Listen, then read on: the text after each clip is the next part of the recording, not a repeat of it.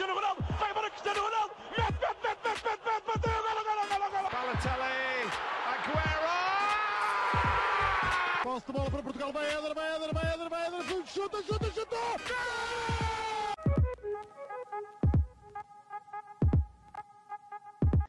Bem, bem-vindos a mais uma análise, a última deste europeu e caríssimos fratelli, Itália é campione de Europa, não sei falar italiano, não interessa. Só sei que a Itália ganhou isto. Acho que nós depois vamos fazer um episódio com o vencedor da Liga do Fantasy, que ele ainda não atualizou, mas depois logo, logo vemos. Portanto, se, se o vencedor do Fantasy está a ouvir isto, põe-te a pau, porque vais receber uma mensagem nossa. Passando para o jogo em si, Rocha, então, o que é que tens a dizer sobre este jogo? Um... Calma, calma. Rocha, espero, espero, só que o momento cultural não seja algo relacionado com a Inglaterra. É o meu único pedido. Não, não. Um... Ora bem, então, se me permitirem, um, antes de eu passar à análise do jogo, queria só fazer aqui uma, uma breve nota. Devem saber que, obviamente, nós temos todos acesso ao Twitter, mas claramente que naquela publicação que fizemos sobre um texto e Blanco, corrijo-me se eu estiver errado, acho que foi do Manuel Neves, não sei, não sei se é Manuel. Ok. Uh, pronto, o Blanco foi o Blanco que me marcou, obviamente, não fui eu que me marquei a mim, a mim mesmo. Um, mas queria só falar aqui dois minutos sobre, sobre essa, essa situação. Um, porque, sinceramente, uh, eu respeito todas as opiniões, sou uma pessoa bastante inclusiva, mas um, ao ouvir aquele texto, sinceramente, fiquei a querer ainda mais que Inglaterra ganhasse. Um, porque basicamente, o que é que eu retirei dali? Uh, e eu acredito que seja aqueles os argumentos que podem levar ao que diziam contra, contra a Inglaterra e claro que havia pessoas que queriam que a Itália ganhasse por pronto, gostarem dos jogadores, etc. Uh, mas o que é que eu retirei dali?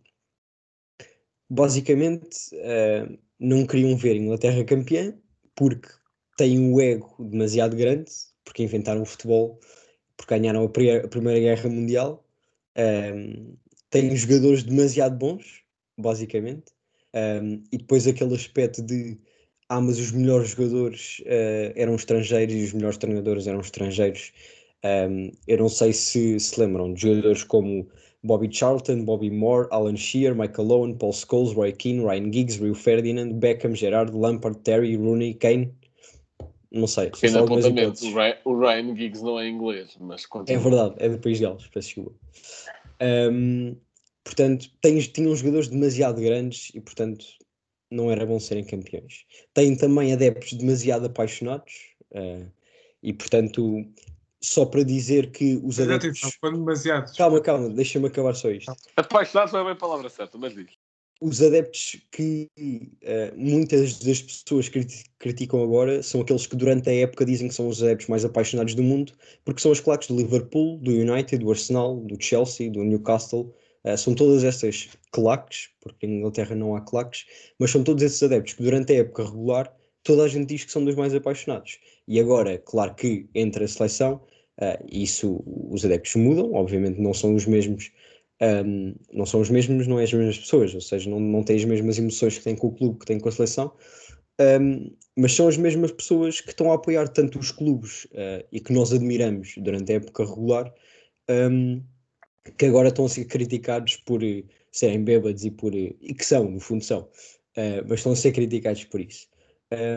E depois mais um aspecto que é Inglaterra. Um, isto é uma coisa que me está a surgir agora, por acaso, não tenho bem a certeza se é assim, mas se pensarmos bem, é capaz de ser o único país em que não é preciso ser formado num grande para chegar longe.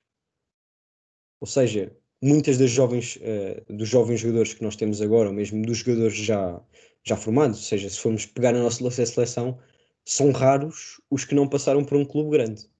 Uh, sinceramente, agora nem me estou a lembrar assim de, de, nenhum que não tenha passado por um clube grande. Anthony um, Rafael Guerreiro. Ok, por exemplo, pronto, são os Pedro. franceses. São os franceses. Um, mas no caso da Inglaterra, tu tens jogadores que são uh, pilares da, da seleção uh, que fizeram. Uh, o Grealish passou, ok, não, não joga infelizmente, mas isso já vamos lá. Uh, mas a carreira toda no Aston Villa, um, o Pickford, que é o titular, uh, não é bem o melhor, mas uh, o Pickford foi formado no Sunderland, o Kyle Walker foi formado no Sheffield, tal como o Maguire, o Stones foi no Barnsley, o Luke Shaw foi no Southampton, o Phillips também fez a carreira toda no Leeds, ou seja, é uma cultura que já não se vê no mundo. Uh, isto é uma coisa uh, que faz pensar.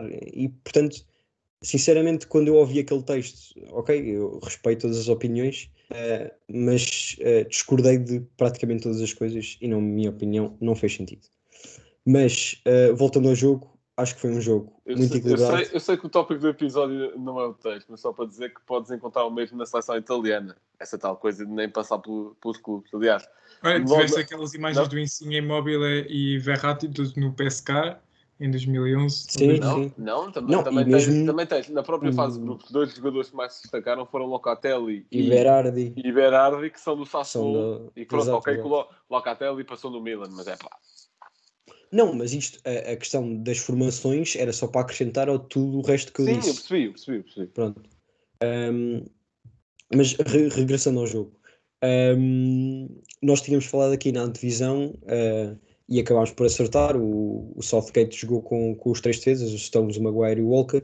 Ah, o Trippier acabou por ir para a direita, o Luke, o Luke Shaw na esquerda, que foi quem marcou o gol.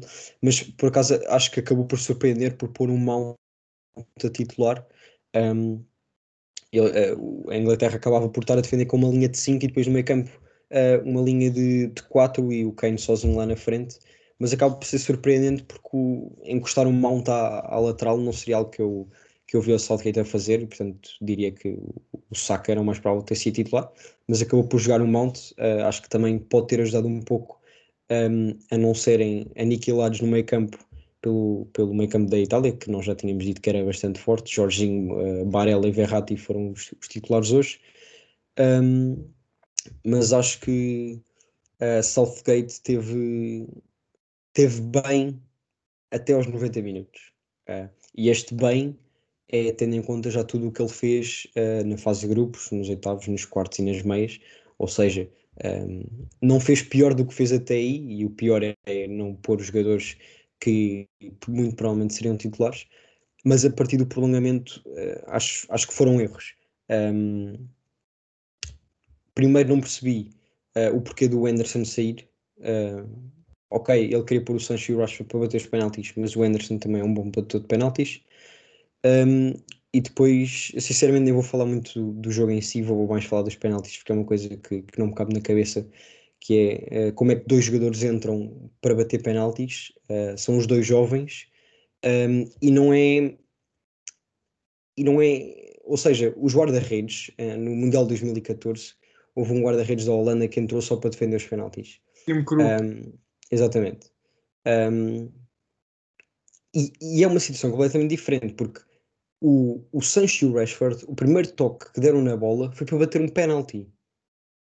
Tipo, o pessoal que joga futebol sabe que isso. Imagina, um- uma pessoa mete-lhe uma bola à frente, o primeiro toque não vai ser espetacular. E pôr nos pés deles, pés que estão parados há não sei quantos minutos, se quiserem há 130, eh, ou não, mais até 150, ou seja, só tocaram na bola no aquecimento. eh, não é possível bater um penalti à qualidade que eles têm, eh, e que eles certamente sabem que têm para marcar penaltis, eh, a entrar assim no jogo.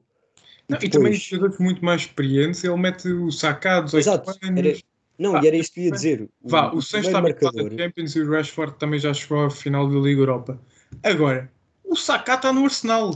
Calma não, lá. mas e é, e é questão da ordem. O primeiro marcador foi o Kane. Onde é que isto faz sentido? Isso- Pôr o Kane em primeiro. Eu não acho mal sendo Não. ele o capitão, para dar o exemplo. Ok, mas uma coisa é pôr o Kane em primeiro e em último vai outro jogador com o mesmo estatuto do Kane. Agora, Sim, sim, o isso, Kane claro. e depois pôr o Saka em último não faz sentido. E depois é outra coisa que eu até, eh, antes de virmos aqui gravar, eh, recuei na televisão para ver, ou eu muito me engano, ou foi o Southgate a escolher os batores penalti. Sim, ele, Eh, eu não percebi. Ele apontou para o Grealish. para trás e ele estava lá a apontar um, e ele apontou para o Grealish. Pois, eu assim, olha, o Grealish vai bater. Eu achava que o Grealish ia bater o quinto. O Grealish que entra aos 100 minutos já está muito mais quente, tanto eh, do que o Sancho como do Rashford. Eh, é, tem mais experiência, tanto eh, do Sancho como do Rashford, como do Saka. E não o mete a, a bater penaltis. E, e já estou aqui a deixar de fora o Sterling. É, que isso, ok, que o Sterling falhou vários penaltis durante a época, mas mesmo assim. Ahm, portanto, eu acho que estes penaltis foram culpa do Southgate. ahm, e foi um, um reviver da memória para ele, diria eu. Bem, Blanco, força aí. Muito bem. Olá a todos. Já, já fui aqui intervindo, mas não quero mais dizer olá a quem nos ouve. E falando aqui desta final, comecemos pelo princípio, por aquele golo em que pareceu que a seleção italiana entrou um pouco uh, a medo no jogo, nos primeiros 15, 20 minutos principalmente. Falando, obviamente, também do golo, em que o Di Lorenzo está totalmente a dormir na marcação. Pronto, ok, acontece. Numa, numa final europeu ou em qualquer final, uh, podia ser Copa América. Olha. Podia ser. eh, Pronto, são, estes erros pagam caro. Neste caso não aconteceu, felizmente. Mas pronto, foi só um. De resto, nestes tais 20 minutos que eu estava a ver, não vi o meio campo italiano que se viu no resto do europeu. Parece que tinham medo de ir a duelo, tinham medo de pressionar. eh, Não sei se tinham instruções para ter um bloco um pouco mais baixo, mas mesmo com o bloco baixo, depois tinham medo de ir a duelo, tentar recuperar a bola. A Itália, a Itália nada. A Inglaterra fazia o que queria no meio do bloco, que o Harry Kane havia buscar jogo. Depois abria sempre para o mesmo lado, abria sempre, que foi o que eu tinha dito até da tal questão das aulas, que o Emerson comia subir imenso e estar imenso espaço daquele lado, eh, onde aparecia sempre o Trippier. Sempre.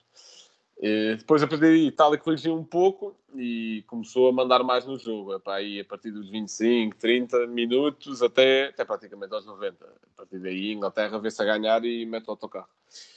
Vá, não é bem o autocarro, mas é algo parecido. Depois a Itália começa a ter mais oportunidades, o Chiesa a desequilibrar muito, só que o grande problema do ataque italiano estava a ser o Immobile, que não descia para vir buscar jogo e estava a complicar um pouco a coisa, e aí Immobile sai e entra Berardi para falso, não, sim, sim, exatamente, é isso. Depois, a partir daí, a Itália já começa a ter algumas dinâmicas. Acho que o gol do Bonucci, não sei se é ainda com o Immobile em campo ou não, mas também não tem a ver com nenhuma dessas dinâmicas. É, um- é, é um cruzamento que não vem daí. O golo do, do Bonucci é já depois do Immobile ter saído. Pronto, então ajuda no que eu estou a dizer. A partir daí, o ataque italiano ganhou outra vida. Depois o prolongamento, a Itália ainda começou um pouco por cima, mas a partir daí viu que no prolongamento não ia sacar muito mais. Portanto, tal como a Inglaterra deixou de arriscar. E depois, penaltis. E eu aí vamos começar a rasgar o Southgate, mais uma vez. Que é, em primeiro lugar, eu não percebo, e pronto, isto vai ser rasgar o Southgate, vai ser um pouco penaltis, vai ser um pouco jogo, vai ser um pouco prolongamento, vai ser um pouco europeu todo. Que é, eu comecei a dizer isto para aí desde os oitavos de final, mas eu duvido que ele ouça o nosso podcast e duvido que ele leia qualquer jornal inglês. Que é, eu continuo sem perceber como é que o Grealish não é titular nesta seleção. Ele foi testando Saka, foi testando o Sancho, foi testando nesta final o Mount, nunca O o Foden, o Foden o começou próprio também. Foden, exatamente. Ou seja, o. Grealish foi o único que não foi titular. Atenção, tudo opções válidas, tudo imenso talento naquela seleção inglesa. Mas o gajo que mais desequilibrou a competição toda nunca foi titular. Nunca. Depois joga, entrou aos 100 minutos, não é? Pelo que tu disseste. Portanto, jogou 20 minutos. Foi o que causou mais desequilíbrio das duas equipas. Vá, pronto, talvez em segundo, com o Chiesa em primeiro. Pronto, deu uma nova vida ao ataque inglês ali, pronto, óbvio, com outra toda a disposição, com menos energia por causa de já ser a segunda parte do prolongamento, etc, etc. Mas pronto. Outra coisa, também não mete a bater. Lá está. E, e até tivemos aqui eh, o, o Maia do segundo posto a dizer-nos que eh, o Grealish era o Beckham, o, do, o novo Beckham, ou o Beckham dos novos tempos, digamos assim, e, e deixar o Beckham no banco e nem pôr a bater penaltis para mim é algo Eu até diria que o O Beckham estava na bancada. Uau, Pois é, boa. estava. Eu até diria Mete o Tom o Cruise a bater penaltis também. Eu diria que o Grealish é o Beckham dos antigos tempos, porque ele tem o estilo dos anos 90. Pois, se calhar, se calhar. Pronto, é isso. Foi aquele tweet que eu, que eu também mandei com a nossa conta a dizer que pôr o Rashford e Sancho vai bater penaltis e ambos falharem é mesmo reflexo daquilo que é o Southgate, mas tipo, mesmo escancarado. E destacar eh, mais o quê? Destacar a belíssima exibição do Jorginho. Pronto, a partir do momento em que o meio campo da Itália engrenou um pouco, o Jorginho conseguiu mostrar o seu talento todo. Pronto, tirando o penalti que lhe correu um bocado mal, e destacar a exibição de Donnarumma eh, no europeu todo, mas também dos penaltis. Não sei até que ponto é que fosse para ser jogador do torneio, mas isso vamos discutir no próximo episódio. Mas acho que é merecido o destaque.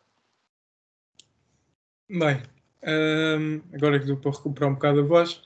hum, Calma, calma, calma. Só, só destacar ainda que Aline e Bonucci, uns monstros na defesa.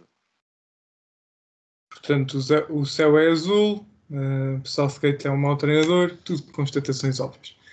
Uh, Portanto, olha, Rocha, pegando ainda naquele texto que estavas a falar, hum, eu achei nojenta a atitude dos adeptos ingleses antes do início do jogo, onde pegaram nas bandeiras italianas, andavam a cuspir nelas, a pisá-las, etc, etc. Portanto, Mas tu podes-me dizer uma atitude dos adeptos Mas isso eu também. todo que Eu também, mas não é isso que está em causa. Mas não é isso que está em causa, para mim. Principalmente desde os oitavos de final, quando eles viram que tinha alguma hipótese de ganhar aquilo. É escândalo atrás de escândalo. Eles eram os que menos mereciam ganhar. A equipa é uma coisa. Os adeptos, por amor de Deus. Hum. Mas falando, falando do jogo em si, foi uma o chamado ataque relâmpago por parte da, Inglaterra, hum, que resultou bem. Eu não culpo apenas o Di Lorenzo, porque sabendo que uh, a- Inglaterra estava a jogar num sistema com três centrais, hum, ou seja, o Luke Shaw poderia subir muito mais à vontade, e, e foi o que ele fez. O Mason Mount nesse lance também, também estava desse lado. Uh, mas é um contra-ataque fenomenal da Inglaterra, destacar o passe do Kane a abrir para o lado direito. Uh, ele que pá, está um jogador completamente diferente. Enquanto muitas vezes era aquele jogador estático, ficava lá à frente, à espera da bola, agora é um jogador que se dá muito mais ao jogo e, sinceramente, apesar de eu gostar muito do Tottenham, acho que tem de sair rapidamente uh, dali. Acho que um City... Imaginem Kane e Grealish no City. Pois é isso, eu, eu quero, eu quero. E Não é dinheiro. Não seria justo. Eu queria. Não, não, depois era. Era PSG e City, final da Champions, isso. Que, as duas equipas que. Ou seja, o City ainda não, porque ainda não oficializou ninguém. Mas a equipa que o PSG está a fazer, mas voltando a focar aqui. Um, grande exibição de Declan Rice, uh, está prontíssimo, mas mais que pronto uh, para dar o salto. Eu hoje não gostei assim tanto do Jorginho, achei muito mais presente o Verratti e eu sou um grande fã do Jorginho. Uh, vamos ver até que ponto ele não é nomeado para a bola de porque ganha a Champions Europeu. Uh, acho que este é um dos anos mais complicados de sempre de se dar uma bola de porque acho que não houve um jogador que se destacasse assim tanto. Temos o Lewandowski, é verdade que faz a época que faz uh, na Bundesliga, com os 41 golos, mas depois, a nível de Champions, o Bayern ficou aquém das expectativas. Mas vamos ver. Portanto, acho que foi uh, uma Inglaterra que marca um, mete-se lá atrás, foi o que fez, uh, só que os peritos nisso são a Itália, e a Itália, numa primeira fase, com alguma dificuldade em circular o jogo. Uh, eu só tenho aqui um pequeno vídeo para o, para o Emerson e para o Sterling, que é. Isto é um gajo burro, burro, tens de ser burro, pá. É que são jogadores tão burros. Eu só me lembrava de ver o Emerson a jogar do Nuno Tavares. Só que sem velocidade. Pá, é terrível a quantidade de tempo que ele demora a fazer uma ação. E normalmente errada. Pá, é impressionante. E o Sterling, é verdade, des desequilibra muito. Mas na altura de decidir ainda está uh, muito aquém de um jogador. Sim, exato. Uh, eu vi imensa piada agora recuando para o jogo da Inglaterra-Dinamarca. Eu dei essa nota que o, o, o Sterling e contra o Vestergaard parecia alguém que estava aí contra uma parede. Foi, era impressionante. Mas justíssima esta vitória da Itália. Uh, não vou rasgar mais o Southgate, que já foi rasgado o suficiente. Uh, os, os, provavelmente os adeptos ingleses vão lhe pedir a cabeça no final disto.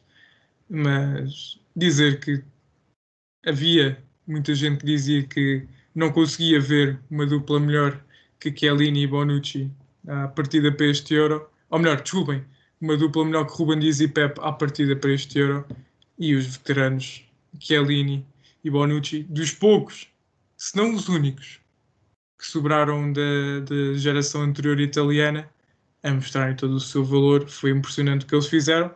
Uh, o Man of the Match foi atribuído ao Bonucci, apesar de eu concordar, uh, percebeu o porquê. A meu ver, o Chiellini esteve superior. Uh, é verdade que o Bonucci marca, mas o Chiellini esteve muito bem. Uh, acho que foi o melhor central e para mim é o meu Man of the Match. Não sei se vocês querem atribuir o vosso. Eu concordo contigo, Chiellini. Rocha? Sim, Eh, quer dizer, eu posso ir para o danar uma, vá, defender três penaltis, portanto. Hum. Portanto, está feita assim a análise, mas como isto vai ser segunda-feira às 7, vamos então às nossas rúbricas. Portanto, Blanco, o facto. Bem, eu tenho um facto a sério e um facto mais a gozar. Quer dizer, a veracidade é, é pronto, é 100%. Mas é a gozar porque é, é constatar que Pirlo conseguiu acabar em quarto lugar na, na Liga Italiana com uma dupla de centrais, Vanucci e Chiellini, e suplentes de Ligt e Demiral. E pronto. É, este era o a, brincar e o outro era que, olha, até vão levar três. Um é que todas as finais de, de, de seleções jogadas em Wembley foram a prolongamento. Obrigado, Rui Miguel Tovar, por me dares esta no Twitter. E uh, outra era que a última final de europeu disputada em grandes penalidades foi de 76 onde aconteceu o nome do nosso podcast, o Penalty à Pânica. Portanto... Olha, antes, antes, de passar para a rubrica do Rocha, deixa-me também dar aqui um facto que é a Inglaterra nunca venceu a Itália num jogo de europeu. Muito bem. Miguel, um momento cultural e agora é bom que não seja o vídeo do It's Coming On. Não, claro que não. Eu não, eu não sou assim porco.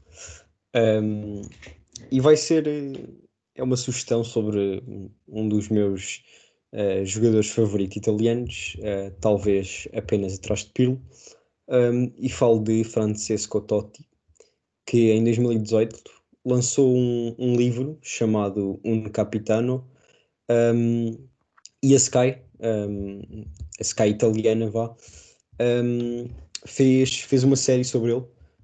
Penso que o primeiro episódio já saiu, estreou este ano a série, e é basicamente uh, concentra-se mais uh, no, nos últimos dois anos da, da carreira do, do Totti.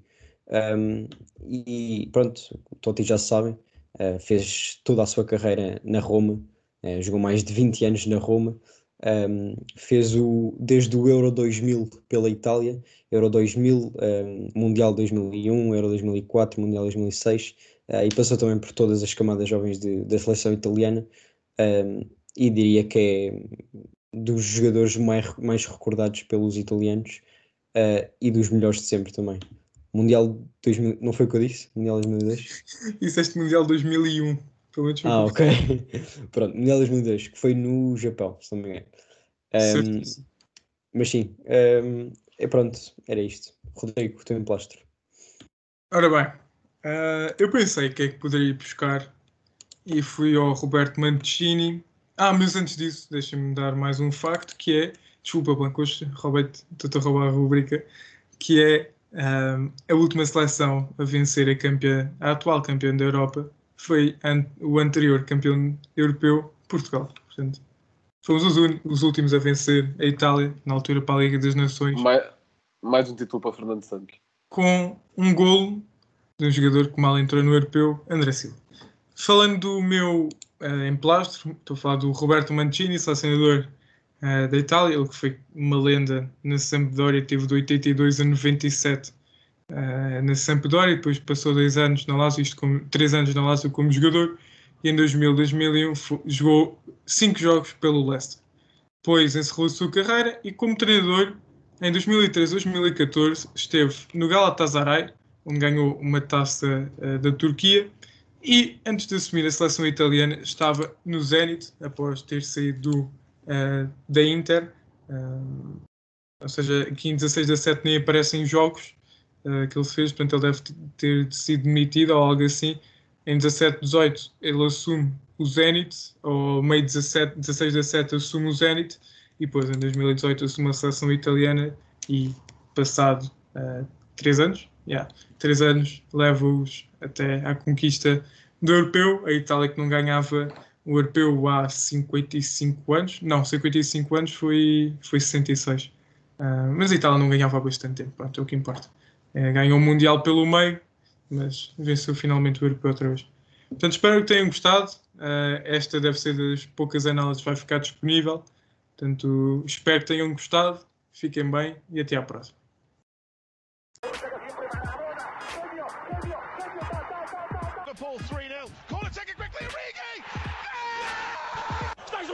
Ronaldo, vai para Cristiano Ronaldo, mete, mete, mete, mete, mete, mete, bateu, gol, gol, gol, gol, Aguero!